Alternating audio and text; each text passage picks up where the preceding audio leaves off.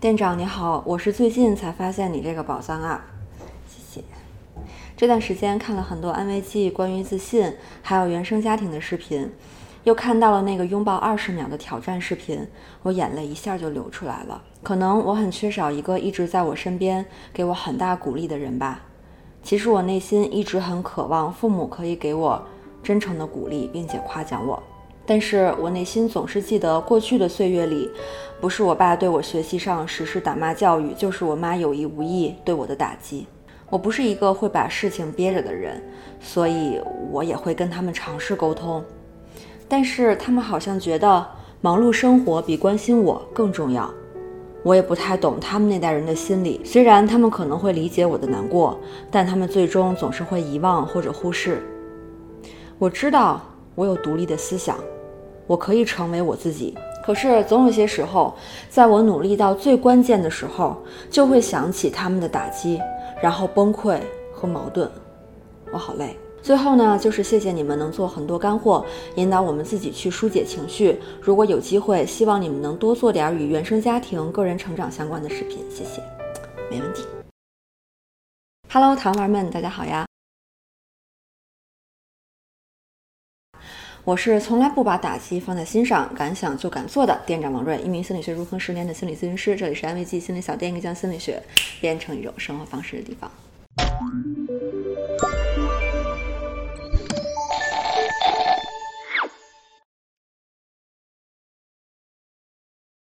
今天呢，我们就来聊聊原生家庭中父母的打击，它的影响力为什么这么大？我们可以怎么办？那解答这个问题呢？我会用到两本书，一本是大家可能都没有听说过的《人生脚本》，还有一本是非常畅销的《给内心的小孩找个家》。让我们开始吧。首先呢，非常感谢这位糖丸留言跟安慰剂分享你的感受还有想法。那就像这位糖丸说的，很多时候父母对我们的打骂不会随着时间被遗忘，也没有因为我们长大了就完全释怀了。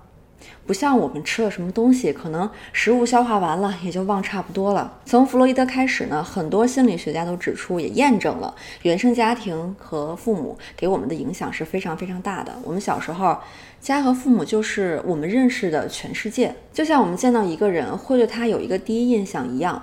好的第一印象可以让我们很容易喜欢上他，而不好的第一印象也比较难打破，而且会让我们更容易注意到这个人的缺点或者说失误。原生家庭就是这样的第一印象的存在，父母是我们对于人类的第一印象，对于世界的第一印象，而父母小时候对我们的态度，就是我们自己在这个世界上得到的第一印象。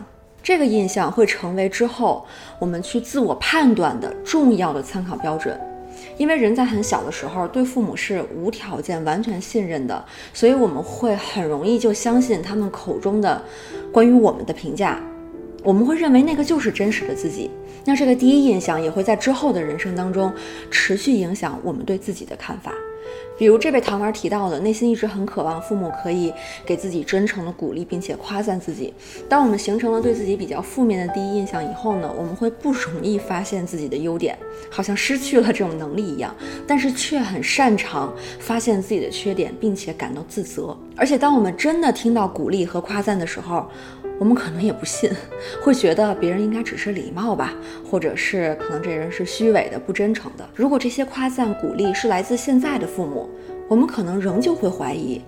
我是不是因为告诉了他们之前对我打骂教育造成的伤害，所以他们现在这样做是为了弥补我呀？或者怕再伤害我才夸我的，而不是他们真的认为我好，我值得夸奖？我们可以尝试想一下，我们现在对自己的印象，或者说用现在比较流行的话说，就是我们自己给自己的人设是什么呢？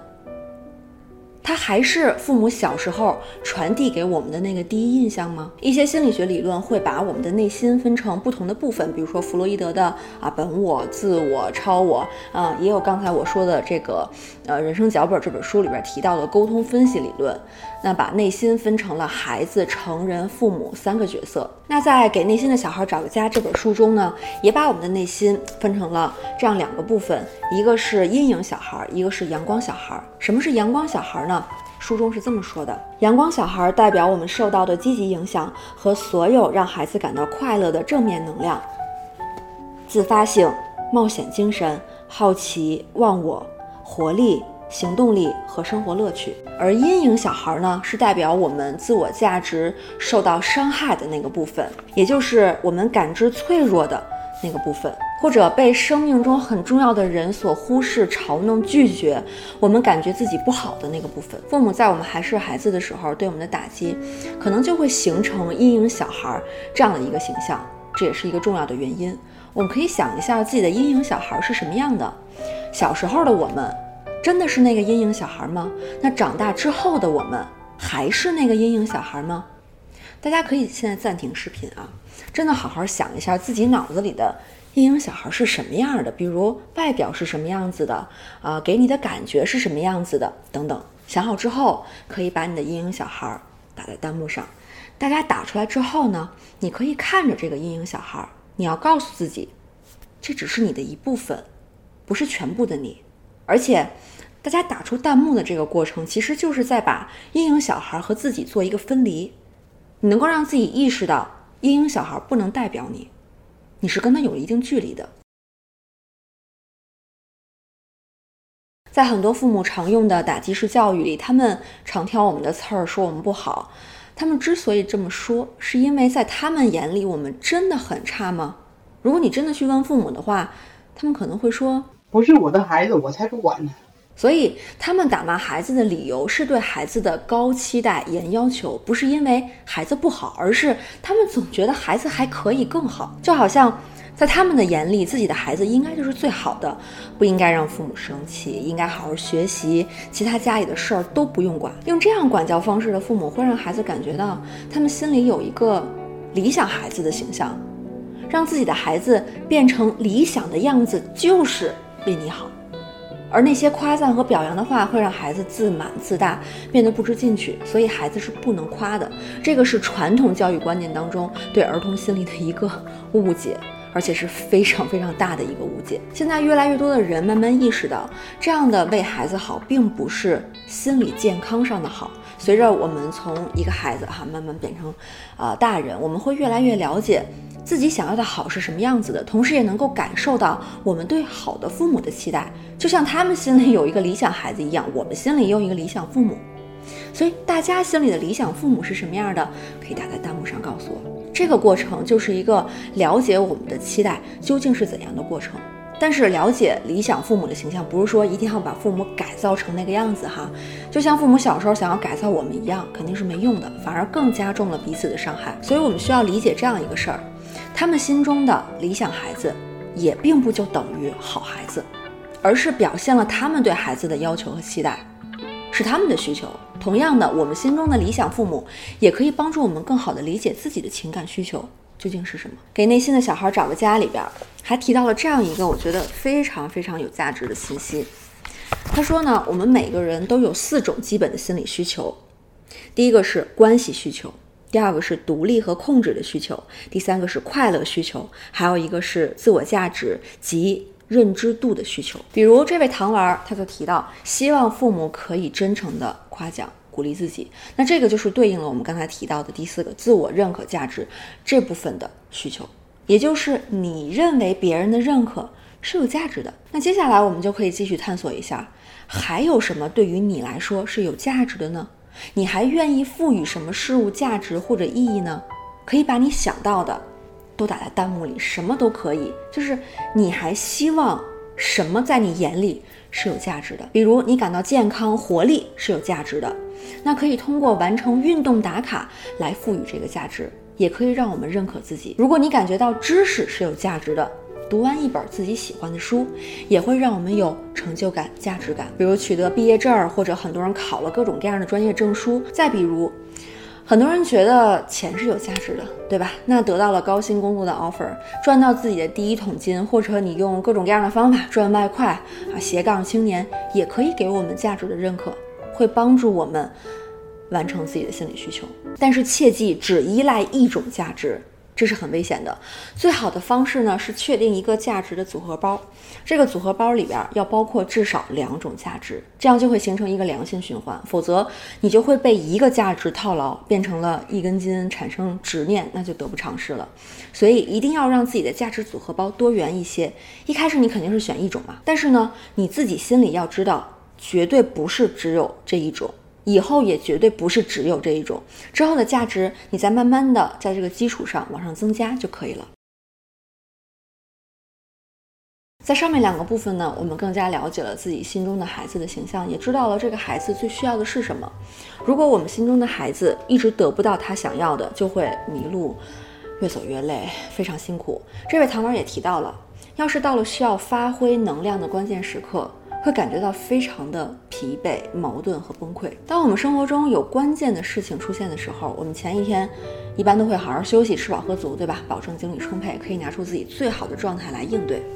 在我们心理上，我们也是需要这样的自信和勇气，还有准备的。而这个时候，如果脑子里出现了打击，还有自我贬低，是一定会消耗我们内心的力量的。你第二天肯定没有力气，也没有信心爬起来做事儿了。就像在高考前一天啊，我们让考生饿一天，告诉他们你只有考好了，你才有饭吃，觉得这样可以让他们有考好的动力。那结果肯定是让人饿了都没有办法集中注意力写题了，那还考什么呢？适得其反，对吧？这个例子很荒谬，但其实就是打骂教育的本质。《人间游戏》这本书中说呢，我们的心里除了有我们小时候的阳光小孩、阴影小孩，那父母形象的记忆也会持续保留在我们心里。长大之后，我们会形成理智冷静的成人形象，很多心理、人际、情绪困扰，其实。都是因为这些形象的沟通出现了问题。比如，当我们在内心脆弱、像小孩子的时候，这个角色想要的是父母的照顾和关怀，而父母的打击式管教是把孩子当成了已经成人的员工，不仅没有给到支持，还可能像老板一样说孩子是没用的，做的不好啊，工作工资和绩效你都都别想要了。这肯定会让我们内心的孩子感到非常累。甚至是害怕。当我们意识到了这一点之后呢，下次再感受到自己内心的孩子出现的时候，千万不要召唤出像老板那样的父母的形象。那老板出来肯定是要骂孩子的，所以就我们不要召唤他出来。我们内心的孩子应该和同龄人一起玩耍，互相鼓励。还应该被温柔的大人陪伴照顾，所以我们要尝试召唤出我们心里能够满足这样需求的人和形象，来陪伴我们度过这个压力很大的疲惫时刻。比如说，我们可以来选择看安慰剂充满治愈的视频，对吧？就相当于是把一个温暖的形象召唤在了你的脑子里。你还可以召唤出很多别的形象，大家可以把心里能够想到的这样的形象打在弹幕上，跟大家分享你的守护神。最后呢，回应一下这位糖丸的另外一个需求，他不是让安慰剂出一些这个呃家庭相关的内容嘛？没问题，已经给大家安排上了很多很多家庭方面的内容。然后我专门邀请了我的咨询师好友 Joanne 来跟我一起来打磨家庭的这个话题，我也学到了很多。那今天的视频呢就到这里，大家还可以在弹幕里留言，你好。的号家庭作为我们重新认识家庭的一个纪念。本期视频的文字版，欢迎关注安慰剂的公号，后台回复“原生家庭”就能收到。最后记得三连打卡，我们下期见，拜拜。